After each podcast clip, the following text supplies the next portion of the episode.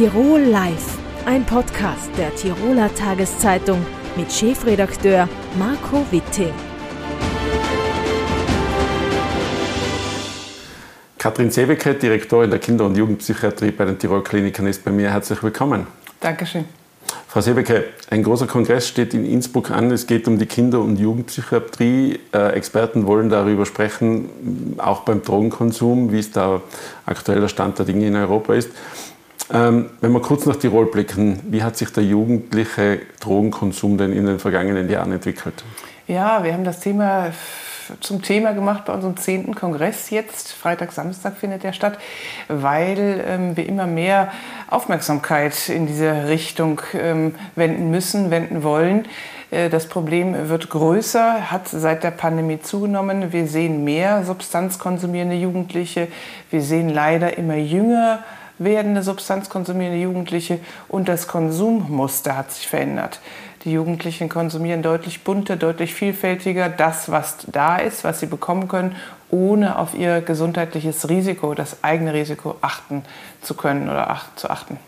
Haben Sie eine Erklärung, warum es mehr Konsum, mehr Drogenkonsum der Jugendlichen gibt seit der Pandemie? Also die Pandemie war ja durch die Maßnahmen Homeschooling, Schulschließung, keine Möglichkeiten mehr, sich zu treffen, keine Freizeitmöglichkeiten mehr. Das war ja schon eine Extremstsituation für die Jugendlichen. Und es hat eine gewisse Weile gedauert. Im ersten Jahr der Pandemie haben wir gar nicht mehr konsumierende Jugendliche gesehen. Ähm, Im zweiten Jahr ist dann der Anstieg ähm, größer geworden. Die Jugendlichen haben mehr konsumiert, mehr ähm, besorgniserregend konsumiert. Was die Jugendlichen uns sagen, und das hält bis heute an, sind so zwei Gründe. Auf der einen Seite sagen die Jugendlichen, sie wollen sich betäuben, sie haben einfach keine Lust mehr, sie wollen nichts mehr, sie wollen eine Ruhe haben, sie wollen Pause haben, sie wollen eine, einen anderen, ein anderes Stadium erreichen. Ähm, und auf der anderen Seite sagen sie, es ist eine gewisse Hoffnungslosigkeit. Sie wissen nicht, wie weiter, Zukunftspläne sind äh, nicht klar, ähm, diverse multiple Krisen, all das führt bei den Jugendlichen dazu, dass sie sagen, sie ähm, möchten sich da rausnehmen durch die durch den Konsum. Diese Ungewissheit der Jugend ähm, ist nicht neu, auch Drogenkonsum hat es früher gegeben. Diese Entwicklung jetzt aber bereitet Ihnen die Sorge? Ja, bereitet mir Sorge, weil die Jugendlichen jünger werden. Das ist, äh, das ist neu. Und dieses unkontrollierte Konsummuster, was ja dann zu ähm, diesen lebensbedrohlichen Zuständen nach Aufnahme in der Kinderklinik führt, das ist neu und das bereitet mir Sorgen. Und das ähm, Niveau durch die Pandemie, das angestiegene Niveau bleibt auf einem stabil hohen Level und es hat nicht wieder zu einem Rückgang geführt. Ich glaube auch nicht an einen Rückgang und das bereitet mir insgesamt gesehen Sorgen. Was sind das für Drogen, mit denen die Jugendlichen in Tirol in Kontakt kommen? Im Prinzip kann man sagen, all das, was es gibt. Also sicher ist als Einstieg und auch als Einstieg für den Abend oder die Situation immer Alkohol auch mit dabei. Alkohol in auch großen Mengen, die auch besorgniserregend sind. Aber dann wird das konsumiert. Ich kann es nur noch wiederholen, was da ist. Ähm, das können Pillen äh, sein von den Eltern, das können Psychopharmaka sein von anderen, das können, äh, ist aber auch häufig Kokain, Opioide, synthetische Substanzen, also querbeet und in Mengen, die eben sie nicht kontrollieren. 85 hm. Prozent der Aufnahmen in der Klinik sind Akutfälle. In welchem Zustand kommen die Jugendlichen da zu Ihnen? Ja, also Akutfälle heißt für uns, sie kommen ohne Termine und sie kommen ohne Ankündigung, sie kommen einfach tagsüber und in der Nacht.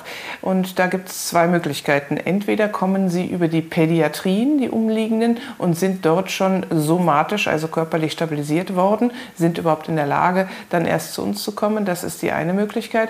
Die andere Möglichkeit ist, dass es irgendwelche ähm, lebensüberdrüssigen Gedankenmeldungen, SMS, Abschiedsbriefe etc. gab, sodass sich das helfende Umfeld Sorgen macht, dass eben Suizidalität damit verknüpft wird. Und in diesem akuten Zustandbild kommen sie zu uns, sodass wir dann die psychische Situation klären. Das heißt, das ist auch der erste Behandlungsansatz, den es dann gibt, dass man einmal klärt, warum ist, die, äh, ist der Jugendliche vielleicht in diese Situation geraten. Genau, also wir klären, was ist da dran an diesen lebensmüden Gedanken? Gibt es Suizidalität? Versteckt sich eine Depression? Versteckt sich eine Angststörung? Versteckt sich eine Traumatisierung? Vielleicht mit hinter diesem Konsum, die auch behandelt werden muss?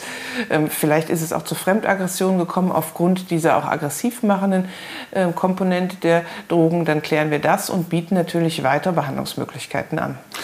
In dem Land ganz viele besorgte Eltern kommen dann auch zu Ihnen. Was sagen Sie denen, wenn Sie bemerken, dass Drogen im Spiel sind bei einem Jugendlichen? Die Eltern sind natürlich ähm, am Anfang gar nicht so richtig informiert. Also äh, ich rate immer den Eltern, bleibt in Kontakt mit euren Kindern, versucht nachzuvollziehen, äh, was ist der Freundeskreis, was machen die Kinder, versucht auf Verhaltensänderungen zu achten. Aber häufig vergehen Wochen bis Monate und die Eltern kriegen den Konsum nicht mit. Eltern von dem Kreis der Jugendlichen, die heftig und länger und wirklich intensiv konsumieren, sind häufig sehr, sehr überfordert, ratlos, ähm, hilflos, wissen nicht, was sie tun sollen. Und dort ähm, braucht der Eltern natürlich Unterstützung. Ähm, wie verhält man sich? Gibt man dem Jugendlichen Geld? Was passiert, wenn Gewalt auch im intoxikierten Zustand zu Hause vorkommt, wenn gelogen, gestohlen wird? Ähm, und das ähm, ist ein Teil auch unseres Aspekt, äh, unseres Kongresses, ein Elternangebot, eine Gruppenrunde, ein Gesprächsangebot, ähm, was Kolleginnen durchführen wo eben auf diese bestimmten Sorgen der Eltern eingegangen wird. Sie haben gesagt, Ihre Patientinnen und Patienten werden immer jünger. Ähm, was heißt das, 12-, 13-Jährige? Genau, 12-, 13-Jährige, die länger schon ähm, und besorgniserregend konsumieren. Und man muss ja davon ausgehen, wir sehen die nicht am ersten Tag oder in der ersten Woche ihres Konsums. Da sind sicher Wochen bis Monate schon vorangegangen. Welche Schäden kann da ein Drogenkonsum anrichten in so frühen Jahren? Ja, auf jeden Fall neurobiologisch. Das Gehirn wird geschädigt. Das Gehirn ist ja in der Wachstums- und Entwicklungsphase, ähm, aber auch psychosozial, wie wir immer so sagen. Häufig ist ja damit auch eine Änderung des Tagesablaufs verbunden. Die Schule wird vielleicht nicht mehr regelmäßig oder gar nicht besucht. Die Lehrstelle wird nicht mehr aufgesucht. Ähm, der Freundeskreis wechselt sich. Vielleicht kommt es zu Gefährdung auch, ähm, zu Gewalt unter den Jugendlichen, zu weiteren Traumatisierungen. Also es sind eine Reihe an psychischen Risikofaktoren und Problemen mit verbunden, die es eben gilt, in einer Diagnostik, in einer Behandlung sich anzuschauen. Was kann die Gesellschaft, das ist schon die letzte Frage, was kann die Gesellschaft tun, um diesem Problem Herr zu werden oder um den Jugendlichen hier Hilfe anzubieten. Ja, ich äh, bin immer äh, der Meinung, dass unsere Kinder und Jugendlichen ja sowas wie ein Seismograph der Gesellschaft sind. Also die Kinder und Jugendlichen spielen das wieder, ähm, was in der Gesellschaft abgeht und dabei sind sie sehr verletzlich und haben wenig Resilienz, wenig Widerstandsfähigkeit, äh, damit zurechtzukommen. Also die Gesellschaft kann eigentlich ablesen, dass es uns allen nicht gut geht, dass wir diverse und multiple ähm, Schwierigkeiten, Probleme haben. Und wichtig ist, darüber zu reden, wichtig ist zu entstigmatisieren, dahin zu schauen, was wir jetzt auch gerade tun, mhm. Beitrag dazu zu liefern, dass das eben ein wichtiges, großes, größer werdendes gesellschaftliches Problem ist.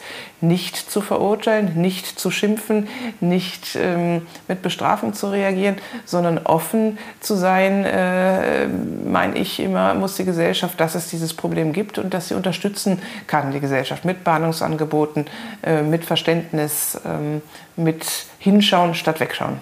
Frau Dr. Sebecker, vielen herzlichen Dank für den Besuch bei uns Gerne. im Studio. Tirol Live, ein Podcast der Tiroler Tageszeitung. Das Video dazu sehen Sie auf tt.com.